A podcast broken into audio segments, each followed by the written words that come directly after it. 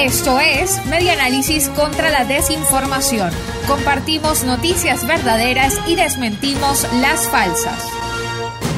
Reconstruyendo la información para la democracia. Es falso el mensaje sobre casos de infección por hongo negro en Venezuela. Circula en WhatsApp un mensaje que alerta sobre detección de casos de hongo negro en el país. El Observatorio Venezolano de Fake News verificó y hasta el momento no se ha confirmado el primer caso de esta infección en Venezuela, pero sí se conocen contagios en otras naciones de América Latina como Brasil, Chile, México, Paraguay y Uruguay. Sobre las declaraciones de Nicolás Maduro acerca de cinco mujeres que entraron por la frontera de Apure, el observatorio encontró una alerta de casos sospechosos de la variante india de la COVID-19 pero no menciona al hongo negro. El 11 de junio, la Organización Panamericana de la Salud emitió una alerta epidemiológica y recomendó a los países de la región preparar los servicios de la salud ante el potencial incremento de casos de hongo negro.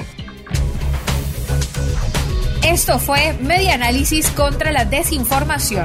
Síguenos en nuestras redes sociales, en Twitter e Instagram en arroba medianálisis y nuestra página web medianálisis.org.